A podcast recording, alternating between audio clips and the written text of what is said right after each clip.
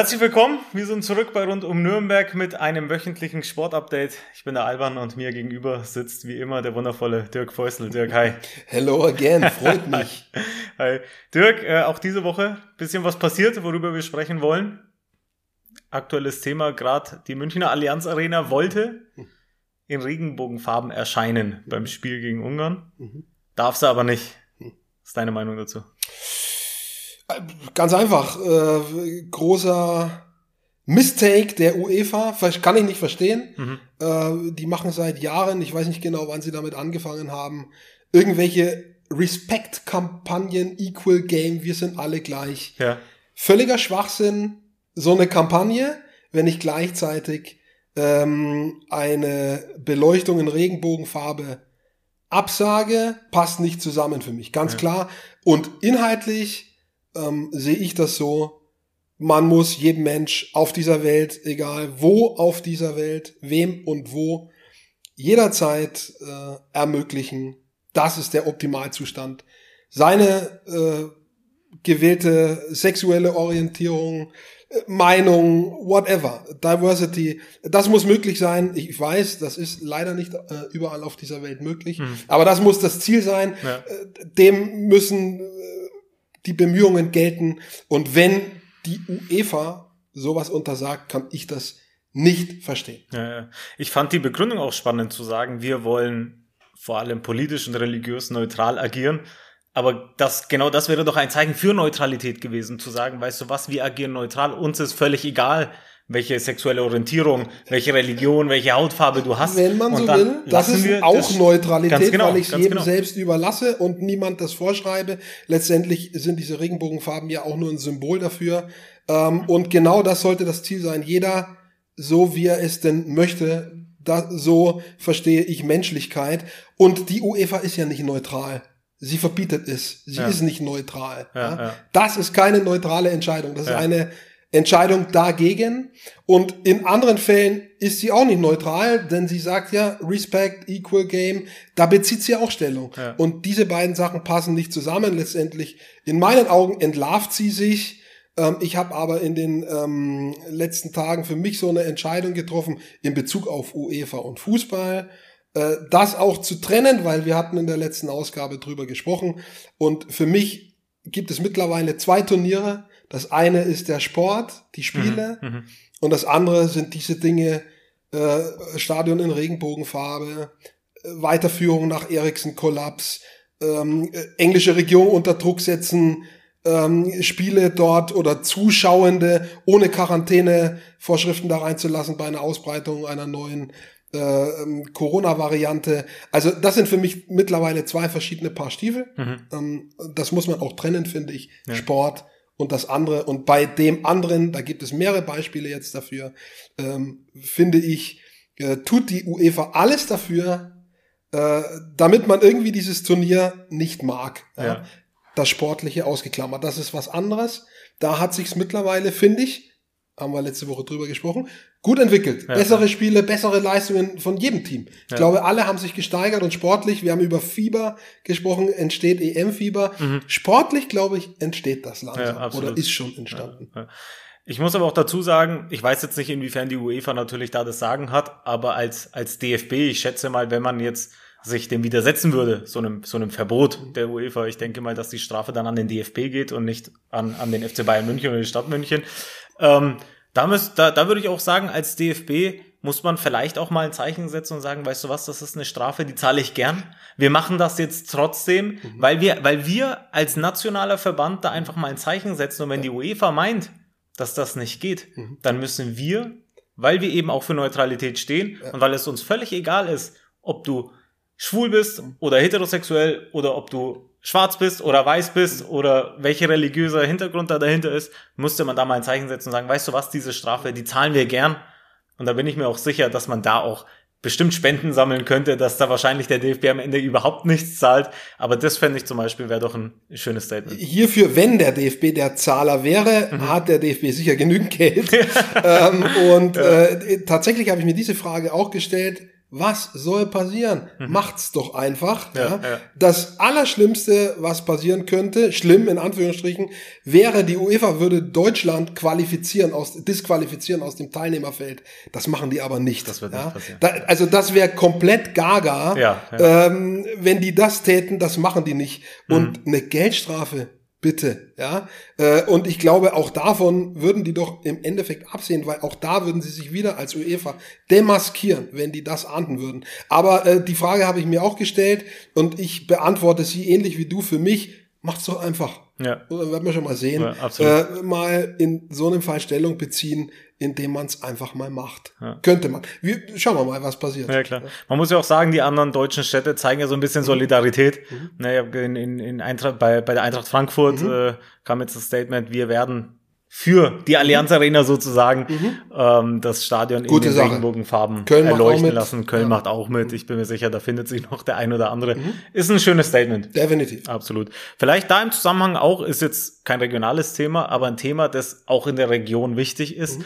Ähm, in der NFL hat sich ein Profi der Las mhm. Vegas Raiders, Karl Nassib, mhm. schwul geoutet mhm und hat nichts außer positive Kommentare geerntet, mhm, mhm, seitens der Liga, seitens mhm. des Verbandes, seitens der anderen Vereine. Ist da vielleicht auch so eine Problematik zu erkennen, wie weltoffen vielleicht die Menschen in Amerika sind im Vergleich zu, zu hier? Gab leider in der Vergangenheit, glaube ich, auch andere Fälle, auch in den Staaten, wenn sich Leute eben als homosexuell geoutet haben, äh, die haben auch leider äh, Hate gekriegt, äh, Trash gekriegt. Äh, Gott sei Dank ähm, ist es hier offensichtlich anders.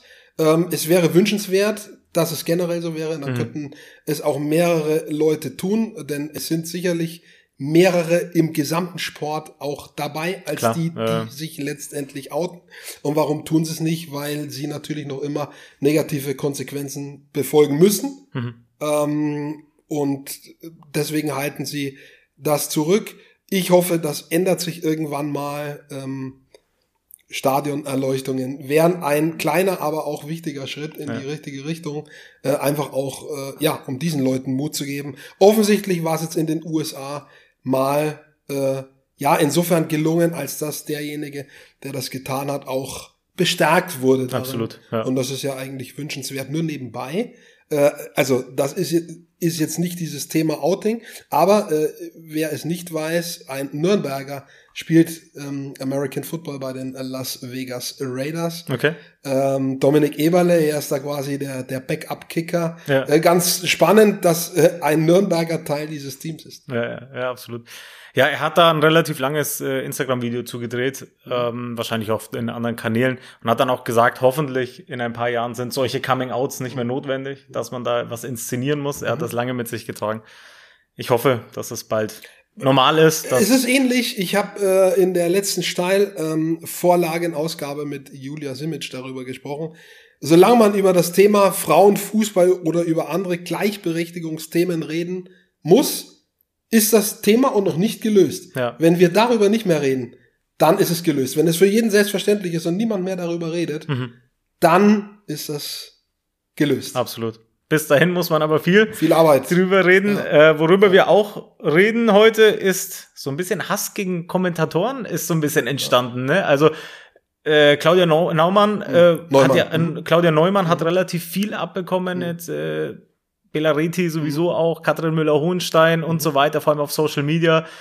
Ist da so ein bisschen so ein Trend abzusehen, dass die Kommentatoren vom ARD und ZDF jetzt nicht die allerbeliebtesten sind? Um nochmal dieses Frauenthema aufzunehmen, habe ich, wenn ich das richtig verstanden habe, in der Hauptsache äh, bei Claudia Neumann die Kritik in die Richtung verstanden, dass eben eine Frau Fußball kommentiert. Das ist auch, das ist von gestern. Ja, mhm. Kann ich nicht verstehen. Ja. Wie so vieles verstehe ich nicht was ist das Problem daran, ja. dass eine Frau oder eine Expertin äh, ähm, die Europameisterschaft kommentiert, völlig normale Sache. Ja, ja. Und wie ich finde, ähm, die, ich habe das jetzt äh, gehört, äh, äh, Ariane Hingst und äh, Claudia Neumann, die haben das top gemacht, äh, das Spiel der Italiener, mhm. ähm, das ich gesehen habe, jetzt das letzte, ähm, genauso gut oder genauso schlecht wie jeder andere Mann auch, für mich eine Top-Leistung. Ja. Und äh, was dann die anderen betrifft, da reden wir unter Umständen von Geschmack. Gefällt mir der, gefällt mir der nicht so gut. Ja. Äh, ich mochte auch Marcel Reif lieber als äh, einen anderen. Ja? Mhm. Die Frage ist immer, wie äh, bringe ich solche Kritik vor? Und ich finde, äh, jeder, der ähm, da kritisiert, soll sich mal vorstellen, das selber zu machen, ja. sich da hinzusetzen ja. mit Mikrofon, wissend, dass da draußen bei einer Fußball-Europameisterschaft 8 Millionen, 10 Millionen, 15 Millionen mhm. zuhören mhm. und jedes Wort, das du sprichst, auf die Goldwaage äh, legen. Die Zuschauenden da draußen, dasselbe gilt für Heinsprecher, die werden auch oft kritisiert, ja. selber machen, ja, und dann kritisieren, das ist das eine und das andere ist, wenn kritisieren, dann fair. Ja, ja. Niemand hat was dagegen, wenn ich sage, oh, der gefällt mir nicht, der hat das vielleicht, vielleicht hat er auch eine, eine ja. Schwäche gehabt in dem Spiel, ja, hat zwei, drei Namen nicht gewusst oder war nicht so emotional. Kann man ja alles sagen. Die Frage ist immer nur nach dem Wie, der Ton macht die Musik und äh, das muss ja kein Hate sein. Wenn das eine normale Kritik ist, glaube ich, versteht das auch jeder, aber ähm, davon äh, oder von den Dingen, die du redest, das ist ja einfach oft auch drüber. Ja? Mhm. Gerade bei diesem Claudia Neumann-Thema. Ja, ja, absolut.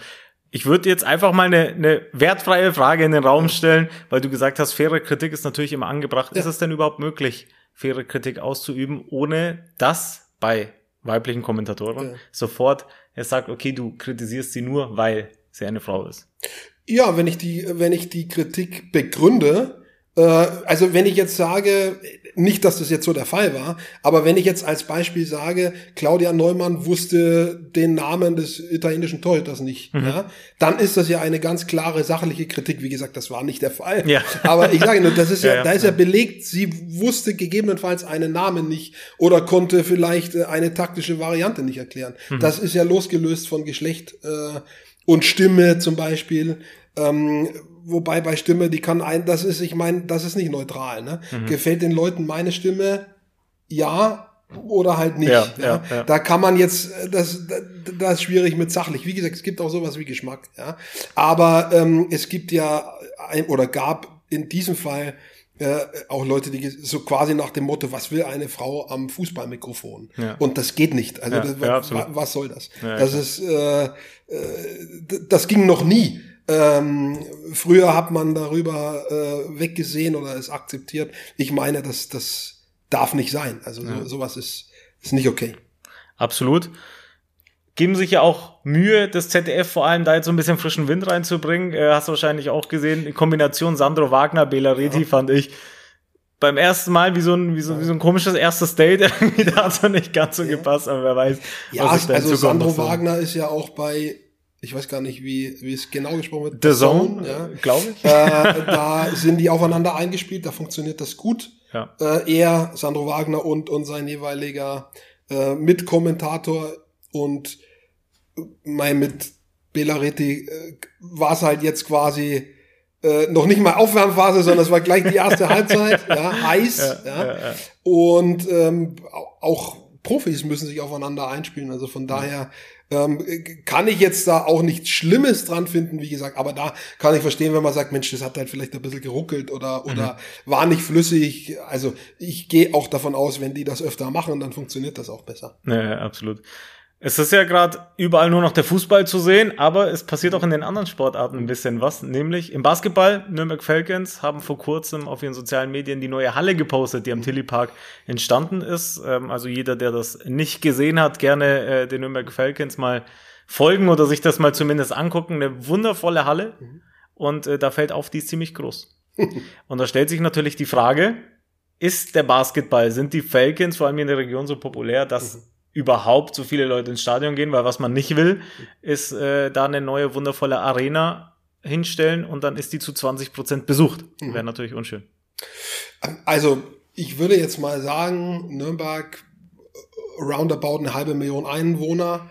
Äh, wenn man jetzt noch das Umland äh, dazu zählt, mit Fürth, mit Erlangen, ja ähm, mit den Kreisen außenrum. Bei denen ja auch keine ja. professionelle Basketballmannschaft spielt. Ne? Also ja, richtig. Ja also, also mit anderen Worten, äh, es gibt hier genügend Menschen, ja. äh, äh die oder die man in eine Halle locken kann. Mhm. Die Frage ist, wie macht man das?